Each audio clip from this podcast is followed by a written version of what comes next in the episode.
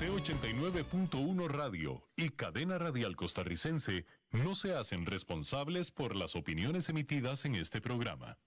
Transcomer, puesto de bolsa de comercio, presenta a las 5 con Alberto Padilla.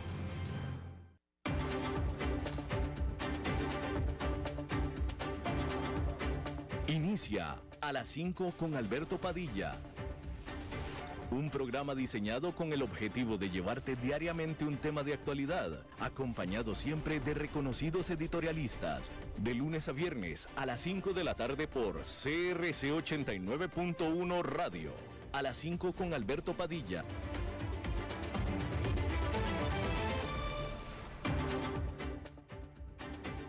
Hola, ¿qué tal? Saludos, bienvenidos a esta emisión de A las 5 con su servidor Alberto Padilla. Gracias por estarnos acompañando. Síganos en nuestras diferentes plataformas.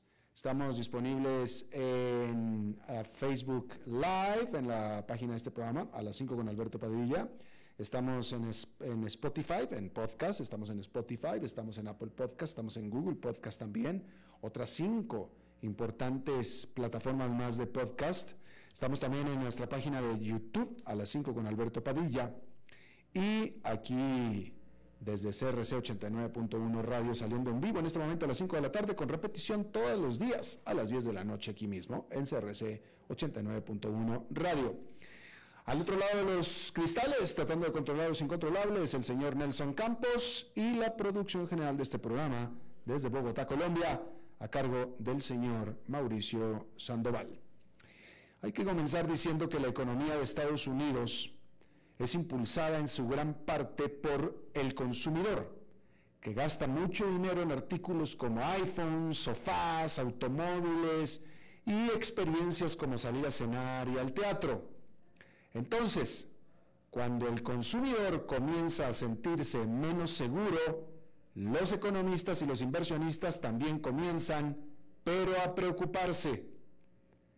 La confianza del consumidor en los Estados Unidos ha caído a su peor nivel en una década, según una encuesta de la Universidad de Michigan publicada el viernes pasado, ya que los compradores están preocupados por la inflación que está afectando a sus cuentas bancarias. La encuesta menciona que el impacto de una mayor inflación en las finanzas personales fue mencionado espontáneamente por un tercio de todos los consumidores y no es el único que reconoce esta dinámica, porque el presidente de la Reserva Federal de San Luis, James Bullard, dijo en entrevista el lunes que la Reserva Federal debe actuar con rapidez y decisión para controlar la inflación y estimular a los consumidores. La credibilidad del Banco Central está en juego, agregó. Dijo que esta inflación que estamos viendo es muy mala para los hogares de ingresos bajos y moderados.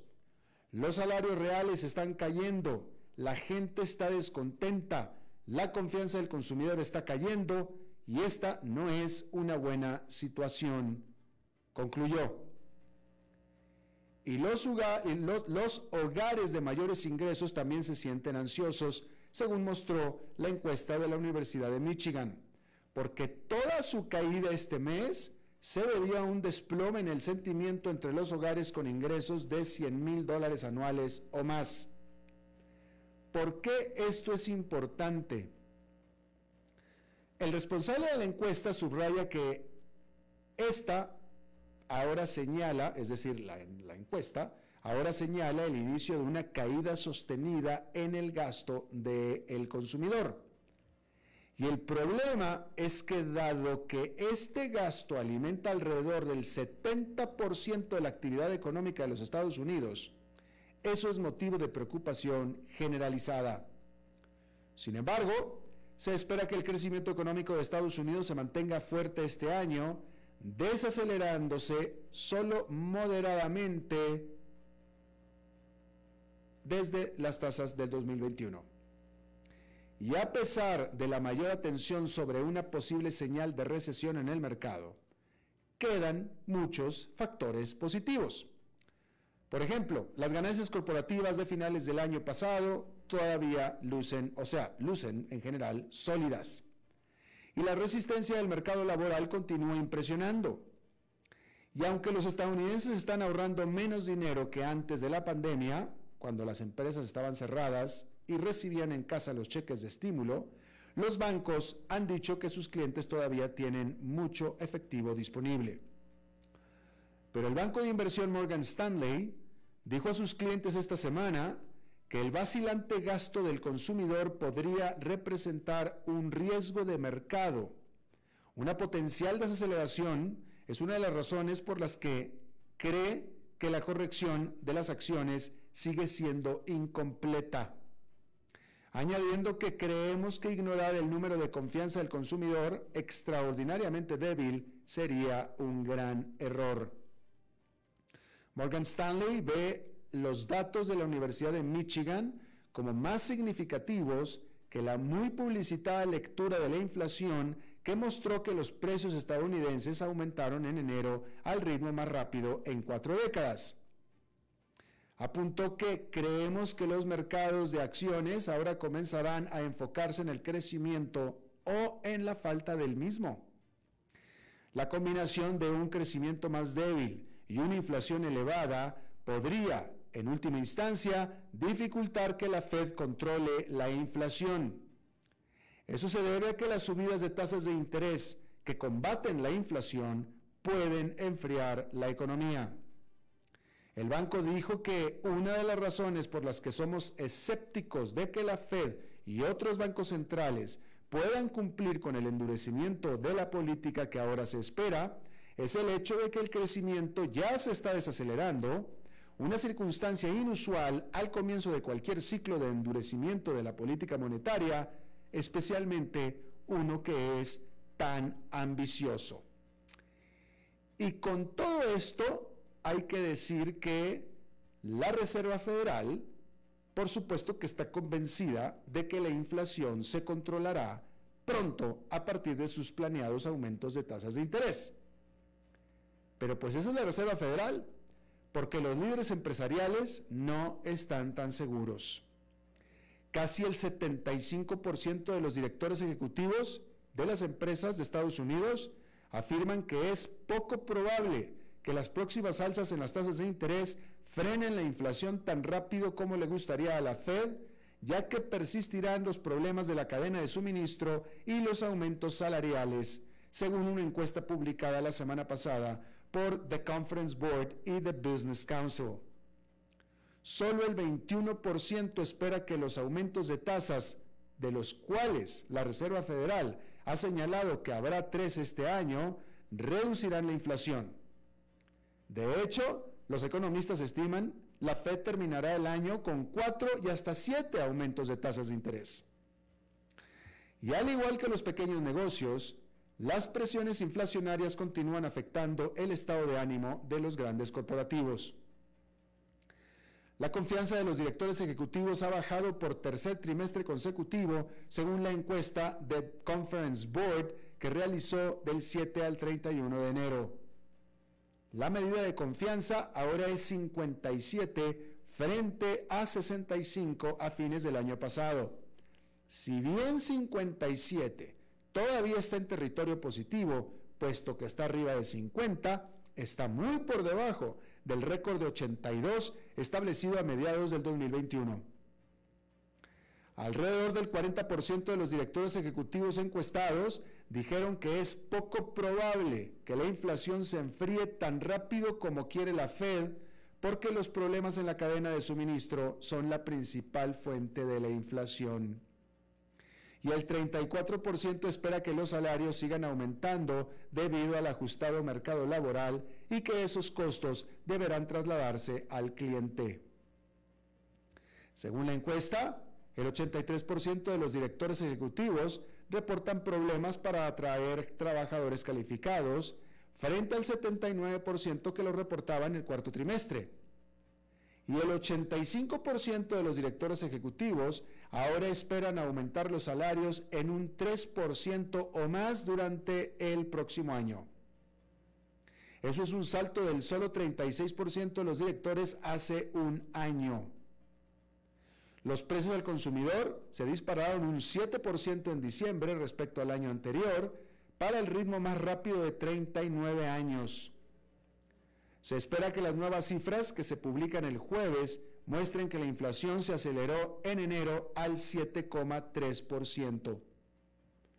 La mitad de los directores ejecutivos dijeron que esperan que las condiciones económicas mejoren en los próximos seis meses, y esto es por debajo del 61% que lo pensaba así el cuarto trimestre.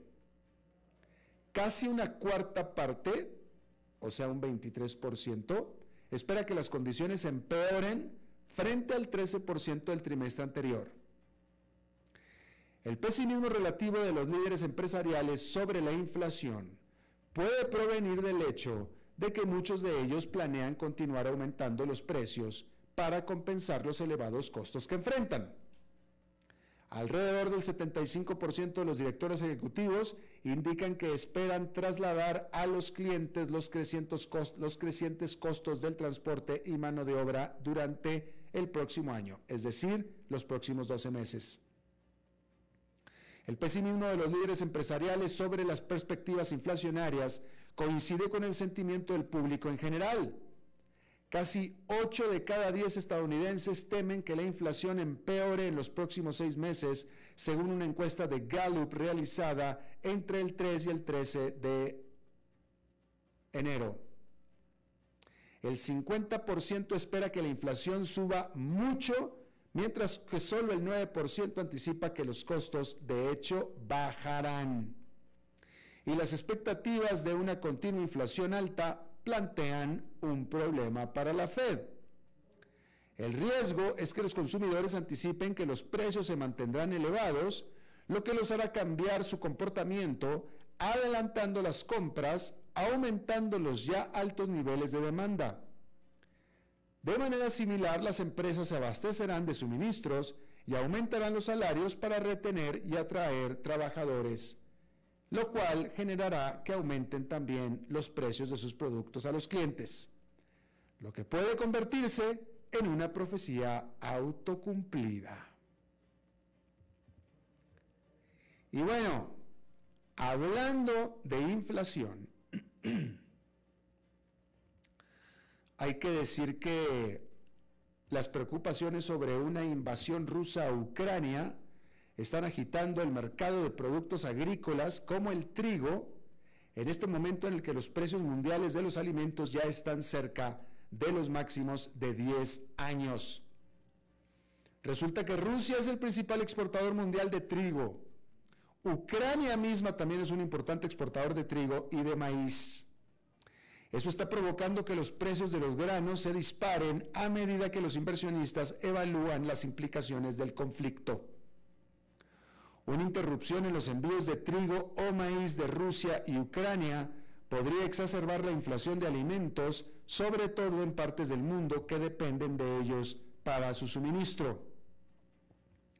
Los precios mundiales de los alimentos aumentaron hasta un 28% en el 2021, según la Organización de las Naciones Unidas para la Agricultura y la Alimentación, y se espera que continúen subiendo este año debido a los persistentes problemas en la cadena de suministro. Un mayor aumento de precios de alimento con un mayor aumento en los precios de energía significa un mayor aumento en la mayoría de los productos básicos de los hogares de los países más pobres, con todas las implicaciones económicas y sociales que eso conlleva. Bueno, y hablando ya de industria, hay que decir que los autos de alquiler en los Estados Unidos se han vuelto extremadamente costosos, con los habitantes de las ciudades tomándolos como la mejor manera de viajar por el país durante la pandemia.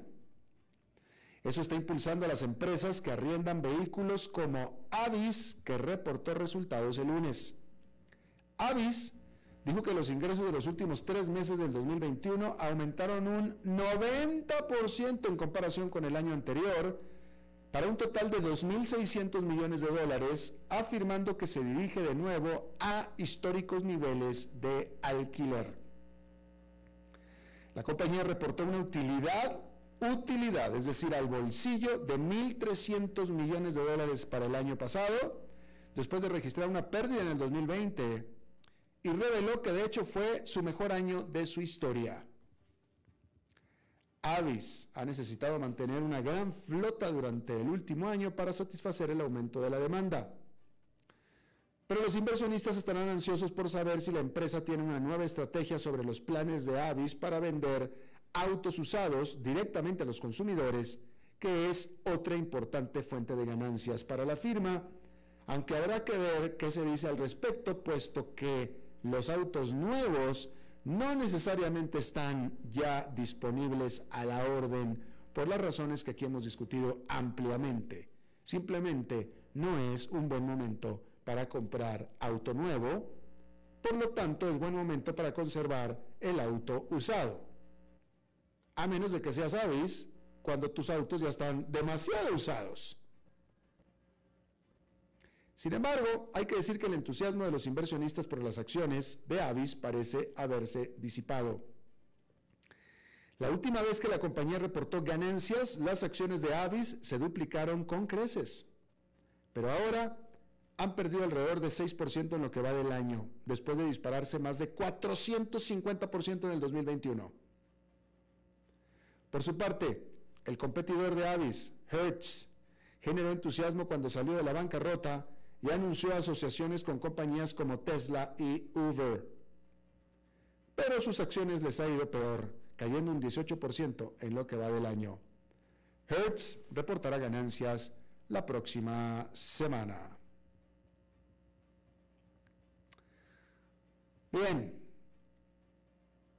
hay que decir que ¿quién iba a pensar que la reunión anual de accionistas del editor de un periódico relativamente pequeño atraería tanto interés de Wall Street? Sin embargo, el Daily Journal no es un periódico o una empresa de medios cualquiera. La compañía está dirigida por nadie menos que Charlie Munger, el vicepresidente de Berkshire Hathaway y mano derecha de Warren Buffett, y quien ha estado bastante en las noticias durante el último año. Munger, de 98 años de edad, ha aparecido en los titulares por sus planes para construir dormitorios estudiantiles sin ventanas en las escuelas a las que ha donado dinero así como comentarios favorables sobre la represión de Beijing contra las principales empresas chinas. Munger, quien no es conocido por andar con rodeos, se espera haga comentarios coloridos sobre estos temas y muchos otros durante la reunión de accionistas del Daily Journal este miércoles por la tarde. Los inversionistas también podrán escuchar más sobre algunas de las acciones que le gustan a Munger. A pesar de sus comentarios sobre China y las grandes tecnológicas, el Daily Journal en los últimos meses ha aumentado su inversión en la empresa china Alibaba. Al igual que Buffett, Munger es fanático de los grandes bancos y Daily Journal posee participaciones en Bank of America, US Bank Corp y Wells Fargo. También es inversionista en la siderúrgica surcoreana POSCO. La reunión del Daily Journal será un evento virtual debido a la pandemia, pero es posible que los inversionistas puedan ver a Munger en persona a fines de abril, porque hasta ahora Berkshire Hathaway está planeando tener su reunión anual de accionistas conocida como el Woodstock para capitalistas en persona en Omaha, Nebraska. La reunión del 2021 se llevó a cabo en Los Ángeles, más cerca de la casa de Munger en el sur de California, y la reunión de Berkshire Hathaway del 2020 fue virtual. Y ya que estamos hablando de Warren Buffett, hay que decir que Berkshire Hathaway de Warren Buffett compró acciones de Activision Blizzard por un valor aproximado de mil millones de dólares durante el cuarto trimestre antes de, que Microsoft aceptara comprar al productor de videojuegos por 68.700 millones de dólares, de acuerdo a lo reportado a los reguladores en su momento. A fines del 2021, Berkshire Hathaway poseía 14,66 millones de acciones valoradas en 975 millones de dólares, según muestran los documentos.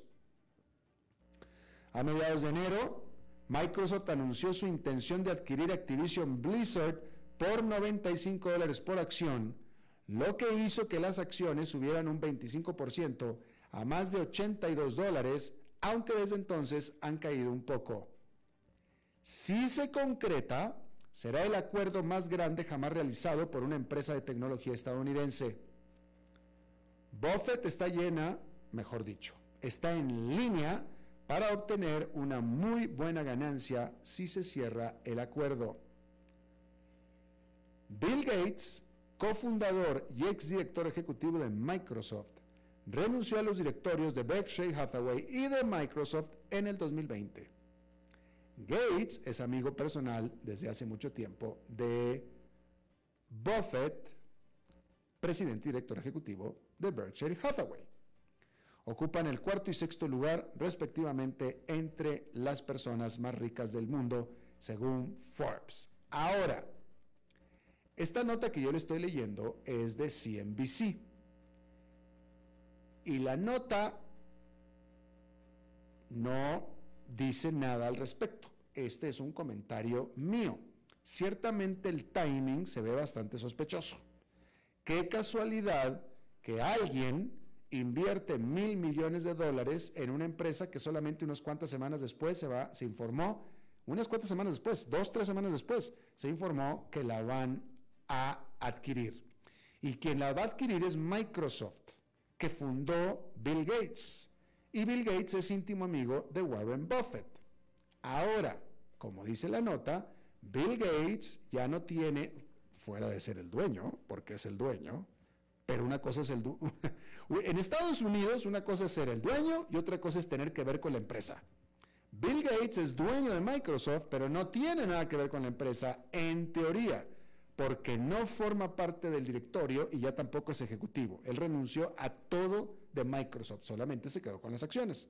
Es el dueño, pero no tiene nada que ver con la empresa. Existe, sí existe. En Latinoamérica esto es un concepto muy difícil de tragar pero en Estados Unidos existe. Y Gates, pues es muy amigo de, de Buffett. Entonces, como, es decir, en teoría, el chisme, el pitazo de, que Microsoft va a comprar a Activision Blizzard no pudo, no podría haber venido de, de Gates, puesto que Gates no tiene nada que ver con Microsoft en teoría. Pero entonces, bueno, vuelvo, simplemente apunto a que el timing es curioso, que esa es parte de la nota. La nota no nada más es que Buffett compró mil millones de dólares de acciones de Activision Blizzard tres semanas antes de que esta fuera anunciada que Microsoft la iba a adquirir, sino el timing de la compra. Esa es la nota. La nota, la noticia tiene dos vertientes. ¿Quién lo compró y cuándo lo compró? Pero no va más allá la nota, no hace la elucubración que yo estoy haciendo. Bueno, tampoco estoy haciendo una elucubración, simplemente estoy eh, eh, estableciendo los hechos, los datos, ¿no? O sea, obviamente, si Buffett compró estas acciones eh, por tener información privilegiada, eso en Estados Unidos es tremendo delito. Tremendo delito. En Latinoamérica eso es cuestión de cuates. Es más, si no me pasaste el pitazo, qué mal amigo eres. Pero en, Estados Unidos es un delito y delito grave. Pero, en teoría, Buffett no sabía nada y es una total casualidad que decidió comprar mil millones de acciones de Activision Blizzard tres semanas antes de que Microsoft, la compañía que fundó su íntimo amigo Bill Gates, anunciara que la compraría. Las casualidades existen. No hay que ser mal pensados. Bueno, allá en Nueva York esta fue una jornada bastante positiva por los informes provenientes de Rusia, provenientes de Rusia, de que estaba desacumulando, desacumulando tropas en la frontera con Ucrania. Rusia informó que estaba desacumulando tropas de la frontera con Ucrania y mandó un video de unos tanques que parecía como que se iban. Quién sabe de dónde se iban, pero los tanques como que se iban. Y con esa noticia los mercados se entusiasmaron muchísimo y el índice industrial Dow Jones quedó con una ganancia de 1,22%, el Nasdaq Composite con un avance de 2,53% y el Standard Poor's 500 con un avance de 1,58%. Sin embargo, en Washington, el gobierno de Estados Unidos dijo, los rusos podrán decir misa, a nosotros no nos consta que efectivamente las tropas estén disminuyendo en la frontera con Ucrania. Eso es lo que dijo el gobierno de Estados Unidos. De tal manera que lo único que tenemos en este momento es simple y sencillamente un comentario, un informe viniendo de Rusia por los rusos de que estaban desacumulando tropas en la frontera con Ucrania. Bueno, eh, rápidamente, no es algo que yo siga mucho, pero sin embargo es noticia mundial. El príncipe Andrés, que es hermano del príncipe Carlos, que será el futuro monarca de la Gran Bretaña, el príncipe Andrés, que estaba acusado por una entonces menor de edad, o mejor dicho, estaba acusado por una mujer de que la abusó cuando ella era menor de edad y que él a pesar de senda fotografía en la que aparecen juntos, él abrazándola, fotografía que él no niega, llegaron a un acuerdo extrajudicial, obviamente monetario, para retirar los cargos. Así con esto, la demanda queda, quedaría cerrada, se arregla, es un arreglo, y eh, Y bueno, este, supuestamente llegaron a un arreglo, un arreglo que no fue eh, especificado. Y bueno, en el comunicado, el príncipe Andrés, eh, ¿cuál es la palabra? El príncipe Andrés eh, se expresa positivamente de esta mujer llamándola una mujer con, con bravura o, admiró su bravura de la mujer, vamos a decirlo de esa manera. Bien, ahí lo tiene usted. Vamos a hacer una pausa y regresamos con nuestra entrevista de hoy.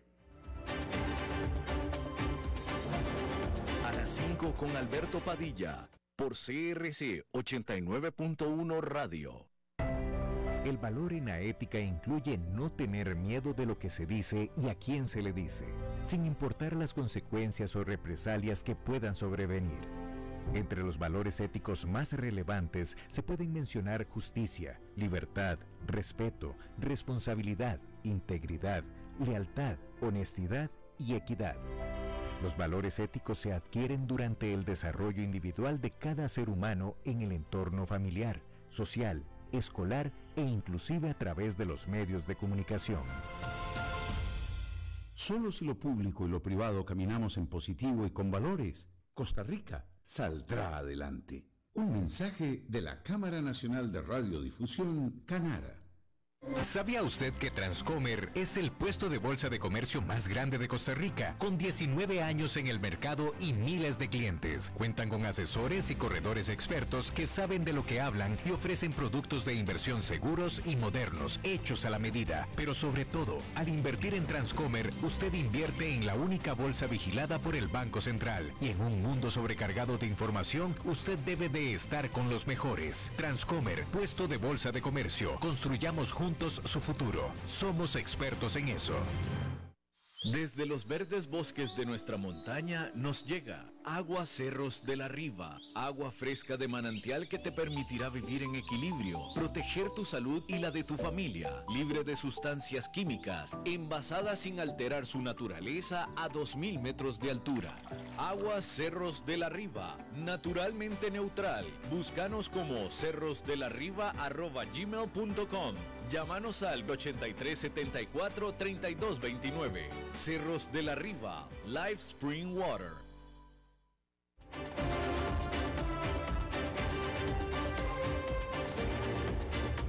Seguimos escuchando a las 5 con Alberto Padilla.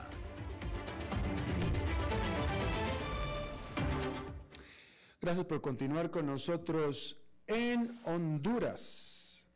Hace apenas tres semanas, hace apenas tres semanas, Juan Orlando Hernández era todavía presidente de Honduras y llevaba haciéndolo ocho años.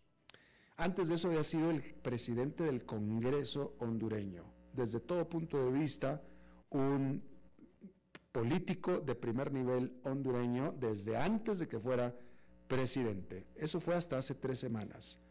Hoy lo sacaron de su casa encadenado como criminal, literalmente como criminal. Está con nosotros desde Tegucigalpa, Mayra Navarro, colega, eh, buena amiga, muy admirada colega, eh, periodista hondureña. Mayra, gracias por estar con nosotros. Gracias, Alberto. Un gusto siempre saludarte y conversar contigo para compartir eh, las noticias que estremecen el país. Definitivamente. Mayra, pregunta, ¿este arresto es producto de una orden de extradición a Estados Unidos?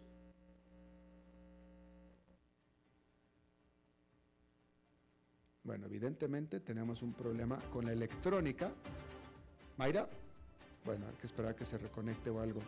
Eh, y bueno, pues así lo sacaron encadenado, pero no estoy diciendo esposado, encadenado, cadenas en las manos, cadenas atadas con las manos atadas con cadenas a los pies, encadenados, o sea, eh, y, fue un anuncio de arresto que se había dado horas antes y por tanto a la puerta de la casa de Juan Orlando Hernández había una jauría de reporteros y medios internacionales que era un circo. Aquella era un circo. Y lo sacaron de la casa encadenado. Aló. Hola, hola Mayra. Hola, ¿sí me escuchas? Sí, señora, ya. ah, bueno, eh, pues como te decía, eh, sí, eh, Estados Unidos nos pidió una extradición este lunes. la Cancillería envió la solicitud a la Corte Suprema de Justicia, que anoche mismo eh, convocó para esta mañana nombrar un juez que va a conocer el proceso de extradición y por la tarde, eh, bueno, este juez emitió la orden de captura y ya por la tarde el expresidente fue capturado en su casa. Ya estaba su casa rodeada de policías y militares y de mucha gente también que había llegado a los alrededores desde anoche cuando se conoció la solicitud de extradición y él había anunciado esta mañana que estaba dispuesto a entregarse voluntariamente y a colaborar con las autoridades. Así que en la tarde, esta tarde, a media tarde, fue, se entregó con el ministro de Seguridad. Eh, lo sacaron de su casa, salió de su casa, mejor dicho, porque no hubo violencia en la captura, no, no fue capturado eh, en una forma violenta, sino en una forma tranquila. Salió de su casa y una vez que salió de la casa, eh, pues ya le pusieron un chaleco antibalas y le pusieron las esposas eh, junto con cadenas en los pies y las manos y fue trasladado a una a una sede de la policía Cobras que se llama Cobras eh, este pelotón. Allí va a pasar la noche hoy. Y mañana a las 10 de la mañana va a tener ya su primera audiencia ante el juez que está conociendo la causa. Ya entonces mañana va a ser presentado en la corte a las 10 de la mañana para que el juez eh, pues ya decida si procede o no la extradición. ¿Y, y si procediera, cuándo lo mandarían a Estados Unidos? ok, eh, según el procedimiento que se ha llevado a cabo con todos los extraditados, eh, el, el juez después de la audiencia de mañana en la que solamente le va a informar a él, le va a notificar que hay este proceso en contra de él, tiene 30 días para emitir su fallo. Si él dice que procede la extradición, Juan Orlando tiene 60 días para apelar ese fallo. Y después de que la apelación fuera rechazada, que hay 60 días para eso, entonces él sería enviado a Estados Unidos. Ese ha sido el procedimiento siempre. Eh, eh, no sabemos con certeza si en el caso de él se va a seguir el mismo procedimiento. pero el procedimiento legal para las personas que han sido extraditadas siempre ha sido ese. de manera que si se siguiera ese procedimiento, él no sería enviado a Estados Unidos eh, en, en un plazo de tres meses. En un plazo de tres meses. Bien. Ahora, ¿esto quiere decir, Mayra, que se le acusa criminalmente en Estados Unidos, pero no en Honduras? Es decir, ¿en Honduras no tiene delitos? En Honduras él no tiene ninguna acusación. Mm. Es más, si él tuviera algún tipo de juicio abierto en Honduras, no podría ser extraditado, porque la Constitución y la ley lo prohíbe. La Constitución dice que primero tendrían que evacuarse los juicios que él tiene acá y luego ser extraditado. O sea que más bien en este caso sería favorable para él si hubiera habido un juicio en su contra abierto. Pero él no tiene ninguna causa abierta en Honduras. Ya. Mayra, eh, ya se, se daba por hecho, se daba por hecho que Estados Unidos iba a pedir extradición simplemente desde el, desde el momento en el que el hermano de Juan Orlando Hernández está en cadena perpetua en Estados Unidos. Ya desde entonces se daba por hecho y se sabía que había narcotraficantes atrapados en Estados Unidos que estaban señalando a Juan Orlando. Entonces, esto no es una sorpresa, ciertamente para nadie. Yo te pregunto, ¿por qué Juan Orlando estaba en su casa y no estaba escondido en algún otro país que perfectamente pudo haber sido Nicaragua? Bueno, esa es la pregunta, como decimos aquí, Alberto del Millón, que todos nos estamos haciendo y a la que nadie le ha dado respuesta ni le encuentra respuesta. Había muchísima especulación desde hace varios meses acerca de todas las acciones que Juan Orlando iba a hacer para evitar la extradición. Se hablaba de exiliarse en Nicaragua, se hablaba de, de exiliarse, ¿aló? Sí, aquí estamos. Ajá, se hablaba de exiliarse. No, ahora no estamos. Nelson, vamos a hacer una cosa, vamos a desconectar, sí, ya vamos a desconectar o y reconectar, o si no por teléfono, porque de todos modos teníamos una eh, eh, mala conexión con Mayra. Bueno, pues ahí lo tiene usted. Entonces, estábamos discutiendo y espero poder hablar más con Mayra de, sobre las razones por las cuales eh, Juan Orlando Hernández no salió de Honduras, puesto que era ampliamente anticipado que lo iban a requerir judicialmente, o en Estados Unidos o en Honduras, ¿eh? era súper, súper anticipado. Eh, y, pues bueno, eh, él perfectamente se pudo haber ido, por ejemplo, a Nicaragua, ¿no? Donde están, por ejemplo, dos expresidentes salvadoreños refugiados literalmente, donde son protegidos por el Estado nicaragüense. Bueno, Juan Orlando pudo haber hecho algo parecido y sin embargo no lo eligió, cosa que nos parece totalmente, eh, pues, increíble. Esa es la verdad. Ah, porque si hay alguien que sabía que lo iban a arrestar, era Juan Orlando. Vamos a decirlo de esta manera. Si, alguien, si había alguien que sabía que iban a arrestar a Juan Orlando, eran todos los hondureños. Más bien, yo creo que esa es la parte que hay que mencionarla, ¿no? Todos los hondureños lo sabían. Eso es por un lado. Por otro lado, y esto parece que es verdad y es algo que quiero discutir también con Mayra, es el hecho y que lo usa Juan Orlando como defensa de que en su gobierno nunca antes había combatido al narcotráfico y los grandes capos como los combatió él.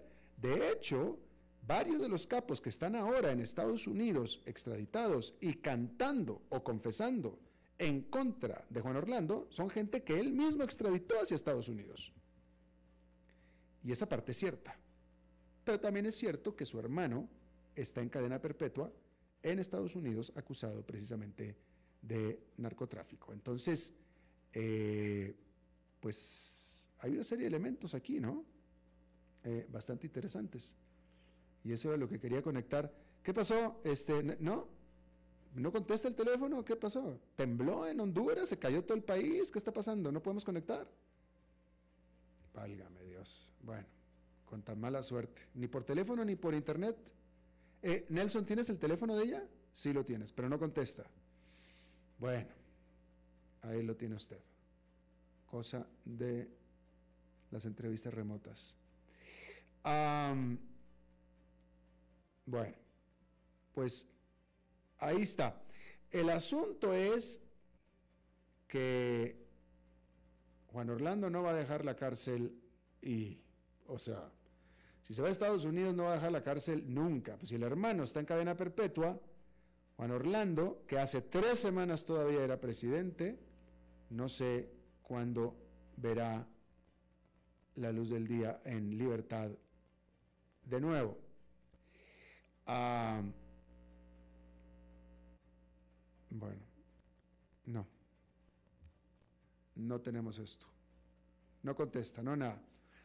Bien, ahí lo tiene usted. Bueno, pues entonces desafortunadamente no pudimos conectar más con eh, Mayra Navarro. Pero bueno, ahí está eh, el asunto. Todo esto viene eh, de Estados Unidos. con toda seguridad lo van a extraditar, a menos de que de alguna manera pueda arreglar Juan Orlando algo para lograr que le levanten un juicio dentro de Honduras, con lo cual evitaría la extradición, pero por lo tanto tal vez pudiera arreglar arresto domiciliario en el propio Honduras, domiciliario. Eh, yo me inclinaría a pensar que Juan Orlando prefiere estar en una cárcel de Estados Unidos que en una de Honduras, pienso yo. Pero uno de los escenarios sería que le abran juicio dentro del país y arregle que le den eh, domicilio por cárcel. Pues, se me ocurre, estoy totalmente haciendo conjeturas. Eh, porque si no, lo mandan definitivamente a Estados Unidos. Bueno, pues entonces vamos a hacer una pausa, Nelson, y regresamos con Fernando Francia. A las 5 con Alberto Padilla, por CRC 89.1 Radio. El valor en la ética incluye no tener miedo de lo que se dice y a quién se le dice sin importar las consecuencias o represalias que puedan sobrevenir. Entre los valores éticos más relevantes se pueden mencionar justicia, libertad, respeto, responsabilidad, integridad, lealtad, honestidad y equidad. Los valores éticos se adquieren durante el desarrollo individual de cada ser humano en el entorno familiar, social, escolar e inclusive a través de los medios de comunicación. Solo si lo público y lo privado caminamos en positivo y con valores, Costa Rica saldrá adelante. Un mensaje de la Cámara Nacional de Radiodifusión, Canara. ¿Sabía usted que Transcomer es el puesto de bolsa de comercio más grande de Costa Rica, con 19 años en el mercado y miles de clientes? Cuentan con asesores y corredores expertos que saben de lo que hablan y ofrecen productos de inversión seguros y modernos, hechos a la medida. Pero sobre todo, al invertir en Transcomer, usted invierte en la única bolsa vigilada por el Banco Central. Y en un mundo sobrecargado de información, usted debe de estar con los mejores. Transcomer, puesto de bolsa de comercio. Construyamos juntos su futuro. Somos expertos en eso. Desde los verdes bosques de nuestra montaña nos llega agua Cerros de la Riva, agua fresca de manantial que te permitirá vivir en equilibrio, proteger tu salud y la de tu familia, libre de sustancias químicas, envasada sin alterar su naturaleza a 2.000 metros de altura. Agua Cerros de la Riva, naturalmente neutral. Búscanos como cerrosdelarriba.gmail.com Llámanos al 8374 3229. Cerros de la Riva, Live Spring Water.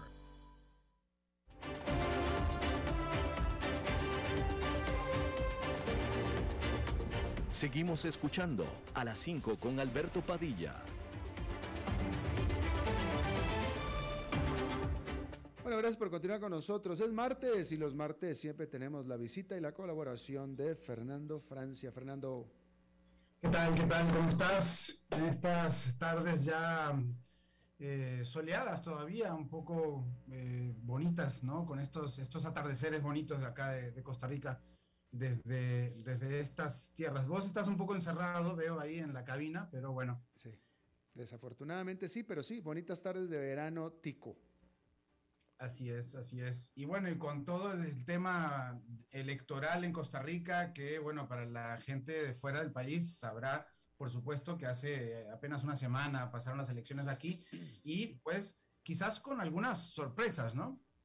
Eh, sí, eh, definitivamente que sí. yo quiero hablar hoy de, una sorpresa bastante eh, comentada, por cierto, pero dándole un ángulo distinto. Hace unas cuantas semanas, antes de las elecciones, en diciembre, conversé con unos amigos sobre la campaña. Eran Iván Ortiz, los dos, padre e hijo, Iván Ortiz. Ellos me decían que veían el aumento de Rodrigo Chávez entre sus conocidos y en la calle. Yo les decía que sí, pero que eso eran sus burbujas, que no podían, que no podíamos hacer proyecciones a partir de las burbujas. Por más que le doy vueltas, parece que ambos, Iván, mis amigos, tenían razón y que yo, con intentos de análisis político, no tenía razón. Claro, era diciembre del 2021, a un poco de la campaña había sucedido realmente y las encuestas mostraban a Chávez bastante abajo. Recuerden que Figueres siempre estuvo en primer lugar, Saborío estuvo en segundo y pasó a tercero al final. Alvarado estuvo en tercero y pasó a segundo al final en las encuestas. Los tres en una especie de empate técnico en varias de las encuestadoras, especialmente la de la Universidad de Costa Rica. En el segundo grupo, Villalta aparecía en cuarto, pero pasó a quinto. Chávez en quinto, que pasó a cuarto, y Feinsack en sexto, que en las encuestas se mantuvo allí. El resto, abajo del margen de error, incluido obviamente el oficialismo con Ramos. Los resultados ya son, conocidos, vos lo sabes muy bien, Alberto. Ganó Figueres con amplio margen, quedó en segundo lugar el que nunca estuvo en aquellos eh, eh, lugares de privilegio de las encuestas, Chávez. Ambos pasaron a segunda ronda. En tercer lugar, Alvarado, luego en cuarto y quinto, con apenas décimas de diferencia, Saborío y Feinsack, y en sexto lugar, Villalta. Similar, con matices, es la ubicación en la Asamblea Legislativa. ¿Sorprende el resultado? Pregunto. Desde el punto de vista de las encuestas, sí. Parece como atípico. Pero, ¿y en la calle? En la calle también sorprende. Aunque ambos iban, mis amigos, dirán que no, que ellos lo veían venir. Y posiblemente sí.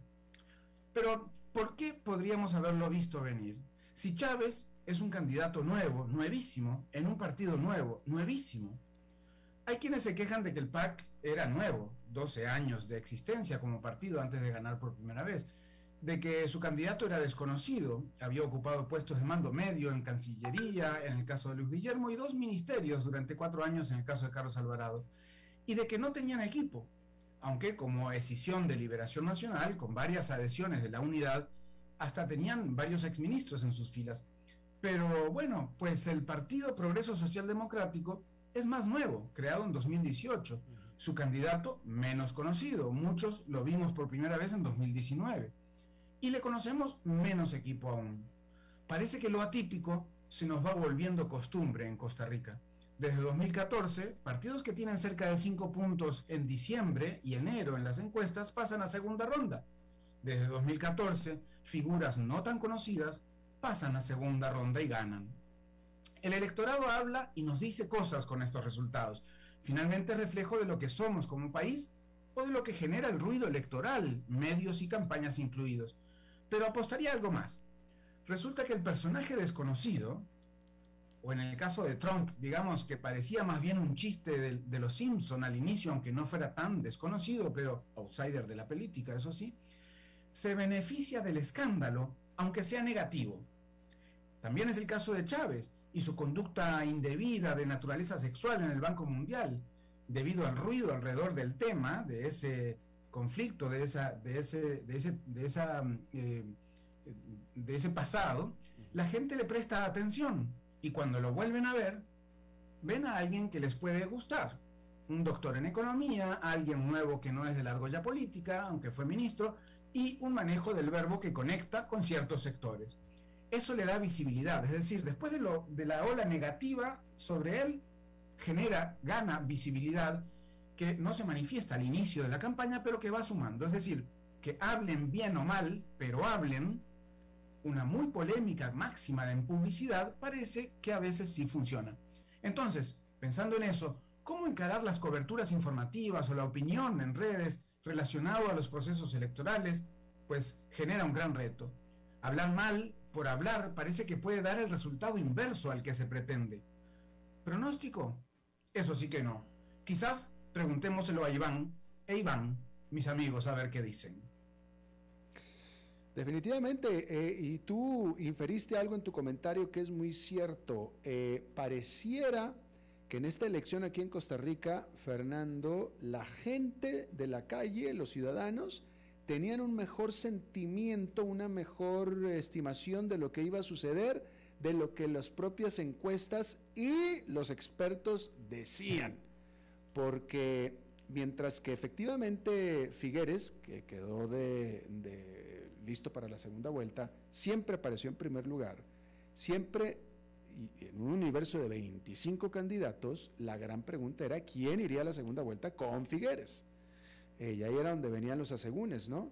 Eh, y por ejemplo, alguien que no figuraba demasiado en las encuestas, pero que sin embargo cuando tú hablabas con gente en la calle, y sobre todo a mí me decían, no, bueno, es que eso es entre las clases acomodadas, entre la gente rica, era nuestro buen amigo de casa, Eli Feinstein.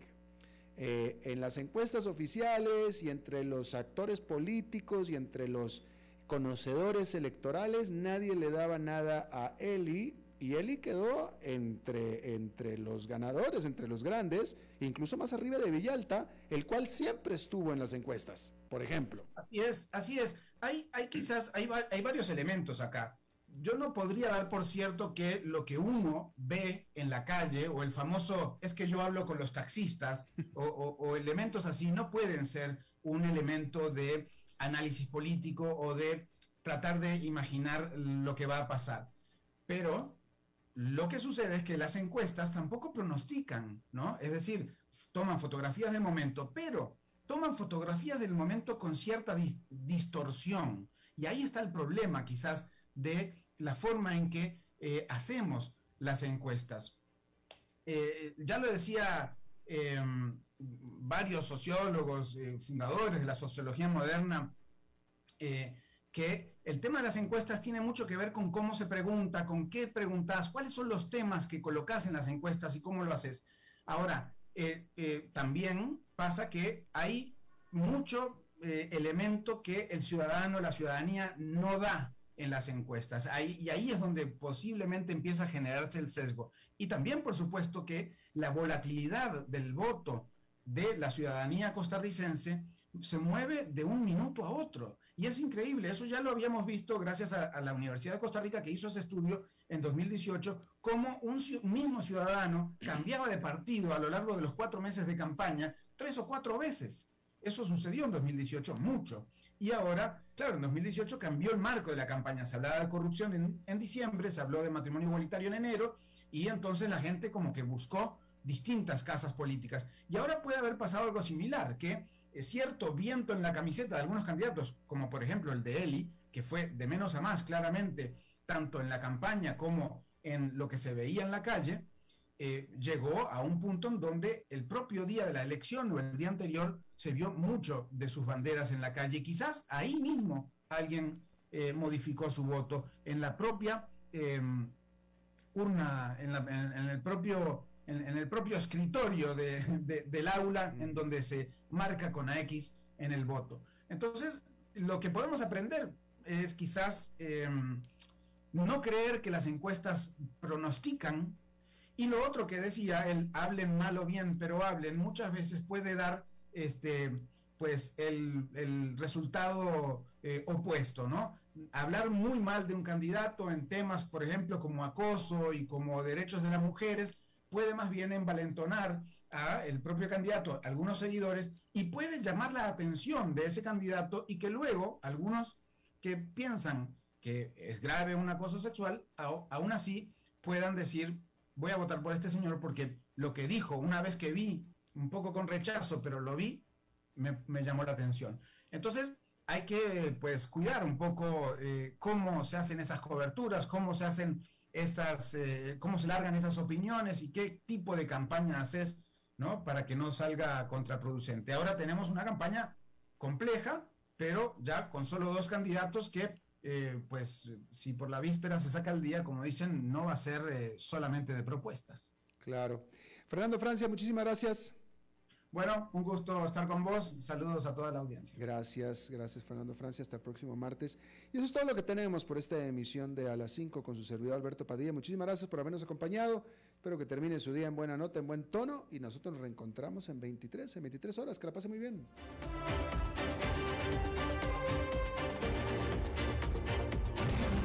A las 5 con Alberto Padilla fue traído a ustedes por Transcomer, puesto de bolsa de comercio. Construyamos juntos su futuro. Somos expertos en eso.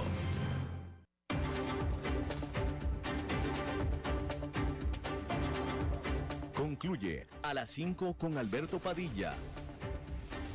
Un programa diseñado con el objetivo de llevarte diariamente un tema de actualidad, acompañado siempre de reconocidos editorialistas, de lunes a viernes a las 5 de la tarde por CRC 89.1 Radio, a las 5 con Alberto Padilla,